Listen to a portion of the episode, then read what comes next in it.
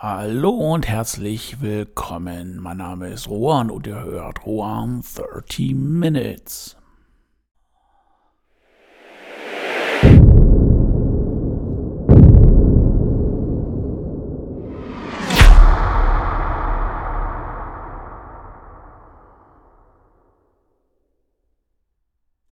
Heute dreht es sich um die Firewall des Künstlers, also wie der Künstler im Endeffekt geschützt ist, respektive seinen Schutz auch irgendwie durchsetzen kann oder was im Grunde genommen überhaupt dieser Schutz bedeutet. Eins vorweg, und das ist jetzt wirklich, ähm, nehmt es euch zu Herzen, ich bin kein Jurist.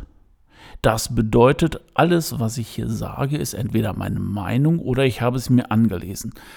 Wenn ihr Probleme habt mit dem Urheberrecht, wo es ja nachher darum geht, ähm, dann würde ich euch empfehlen, einen spezialis spezialisierten Rechtsanwalt hinzuzuziehen. Das ist jetzt einfach nur mal, welche Möglichkeiten man hat oder wo, ähm, ja, im Endeffekt, wo man nachgucken kann, wie das Urheberrecht gestaltet ist. Und wie gesagt, das ist keine Rechtsberatung, dementsprechend, ähm, ja, sucht euch dann, wenn ihr Probleme habt, professionelle Hilfe. Ja, wofür braucht man eigentlich diese Firewall oder wofür muss man sein Urheberrecht äh, in Anspruch nehmen. Wir leben in einer Zeit, wo sich alles nur noch digital abspielt und digital bedeutet im Grunde genommen, dass ich mir so gut wie alles kopieren kann. Das heißt, Grafiken, wunderbar Rechtsklick, speichern unter, Ende aus. Ich kann Texte rauskopieren. Wenn sie nicht kopierbar sind, dann kann ich sie oldschool-mäßig abschreiben. Und äh, dementsprechend habe ich schon etwas mehr angeeignet, was im Grunde genommen mir überhaupt gar nicht gehört. Ähm, man könnte natürlich sagen, ich habe es jetzt geklaut. Hart, aber äh, es ist so.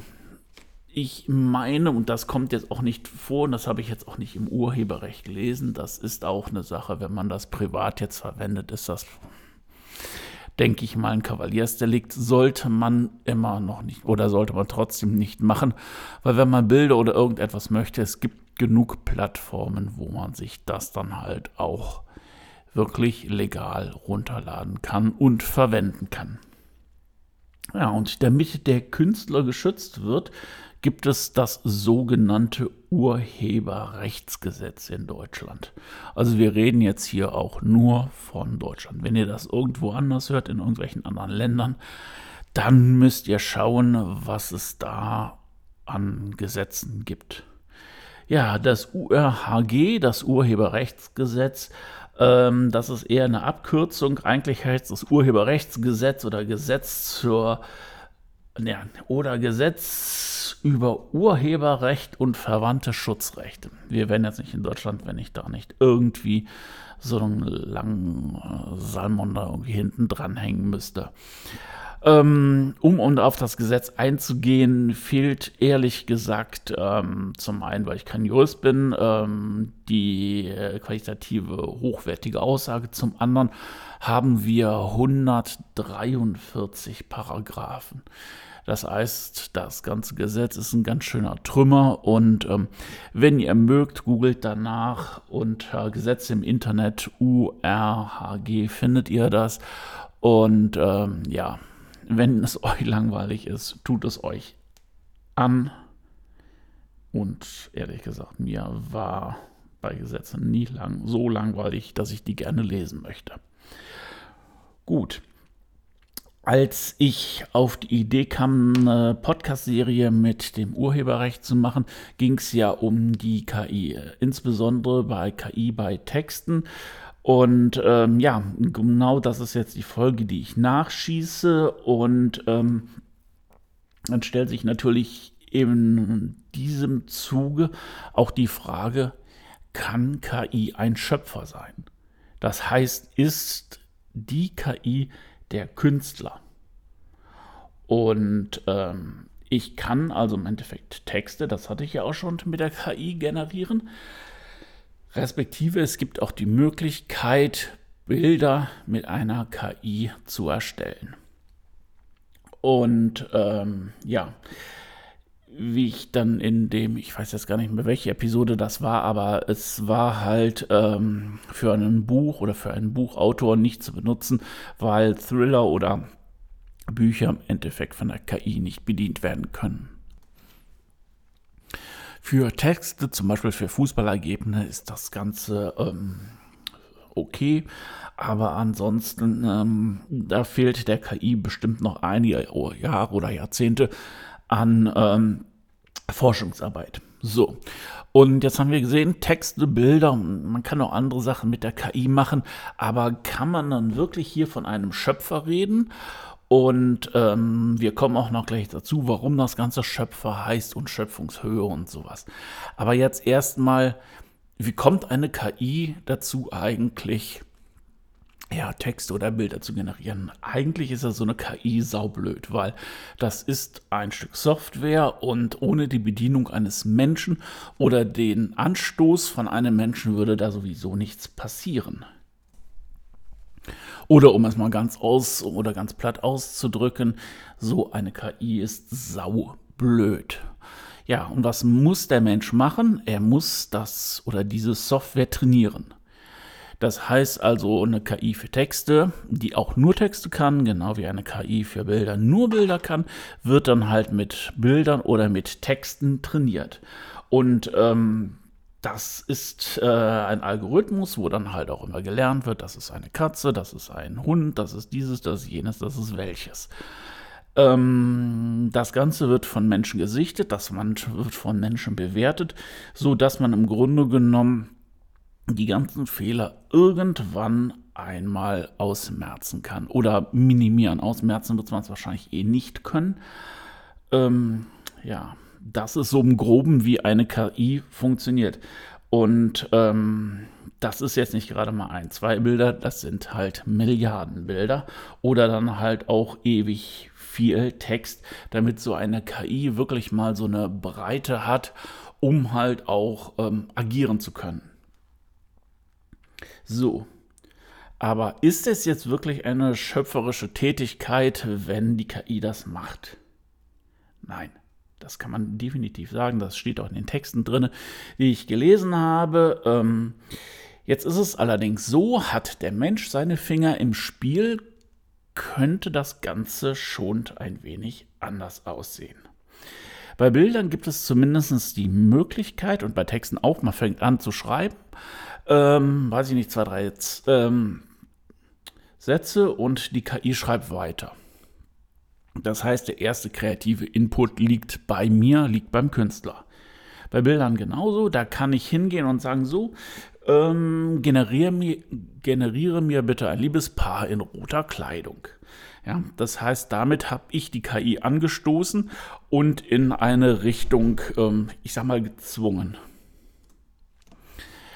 Was sich jetzt eigentlich cool anhört, ähm, ist allerdings nicht so, weil die KI im Moment ähm, noch sehr skurrile Bilder rausbringt, die arg verfremdet sind. Und wenn man dann irgendwo mal eine Art vernünftiges Ergebnis haben will, muss man da schon einige Durchläufe mit der KI machen und äh, ja, bis etwas rauskommt, wo man sagt, okay, das könnte ich jetzt zum Beispiel sogar als Kunst anbieten. So, jetzt haben wir gesagt, KI ist blöd. Wenn, muss der Mensch eingreifen. Der Mensch hat eingegriffen. Aber reicht das jetzt auch im Sinne des Urheberrechtsgesetzes? Ähm, das ist jetzt die Frage, weil es muss eine Schöpfungshöhe erreicht sein. Und was bedeutet eine Schöpfungshöhe? Das heißt, das Kunstwerk muss eine persönliche und geistige Schöpfung des Urhebers sein. Ja, ist es eine geistige und persönliche Schöpfung, wenn ich einen Satz oder zwei Sätze davon rausbringe? Das ist relativ schwer zu beantworten. Nicht, weil ich jetzt zu blöd bin, mir die Texte durchzulesen, sondern weil die Materie so extrem umfangreich ist, dass sehr, sehr viele Gerichte damit betraut sind, diesen ganzen äh, Krempel auseinander zu dividieren und zu sagen, ja, okay, das ist jetzt äh, die Schöpfungshöhe, das ist nicht die Schöpfungshöhe. Und wenn wir bei den Bildern bleiben, bei Text ist, fällt das jetzt nicht ganz so ins Gewicht, aber bei Bildern, da steckt ja hinter den Bildern auch immer noch ein Künstler.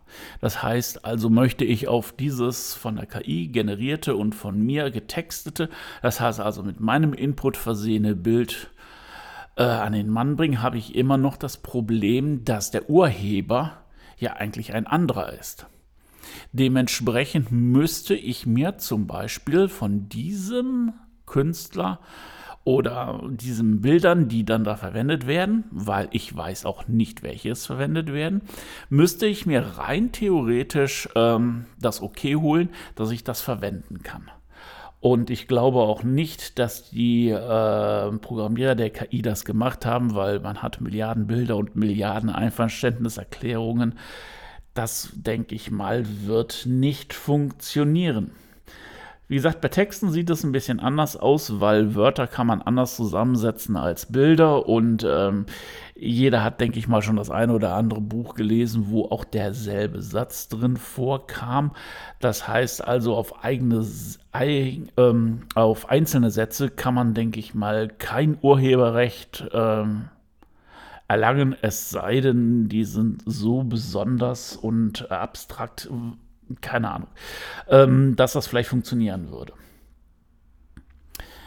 Ja, also KI ist spannend. Ich denke mal, dass wir stehen auch hier noch am Anfang, aber im Endeffekt, wenn ich kreativ sein will, dann muss ich ehrlich gesagt mein Hirn einschalten und ähm, selber tätig werden. Das heißt, wenn ich Bilder kreiere, dann fotografiere ich die, male ich die, whatever. Und ähm, so bin ich definitiv auf der sicheren Seite. Ich kann es natürlich auch mit der KI machen, wenn ich Bilder machen möchte.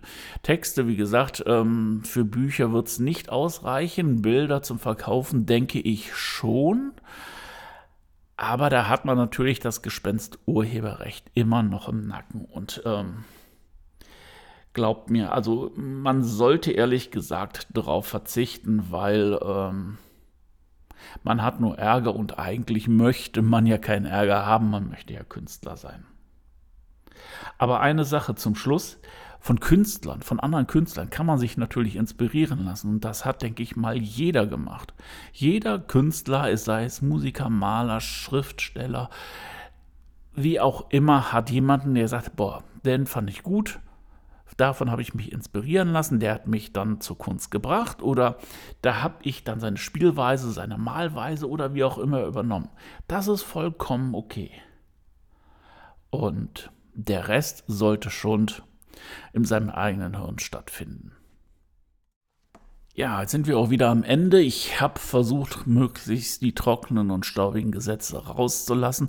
Wie gesagt, das ist ein riesiges Feld und äh, das war nur ein Hauch eines Kratzers, den man hier gemacht hat oder den ich hier äh, angesprochen habe. Und ähm, ja, wie gesagt, ich bin wirklich dazu übergegangen, mit allen Sachen, die ich verkaufen möchte, komplett alles selbst zu machen. Also sei es jetzt auch mit Videodreh, sei es Musik machen dabei und sind dann halt diese Social Media Werbung und all sowas. Es bringt einfach nichts und es gibt einen auch ehrlich gesagt ein besseres Gefühl, als wenn man denkt, boah, wenn da jetzt jemand wäre, der dann vielleicht das erkennt und jenes erkennt und dann vielleicht mich doch dann anschwärzt und was immer. Das möchte ich nicht. Gut, ja, vielen Dank, dass ihr dabei geblieben seid, dass ihr eingeschaltet habt und ähm, ja, habt eine coole Woche und ahoi, bis nächste Woche Donnerstag. Euer Rohan.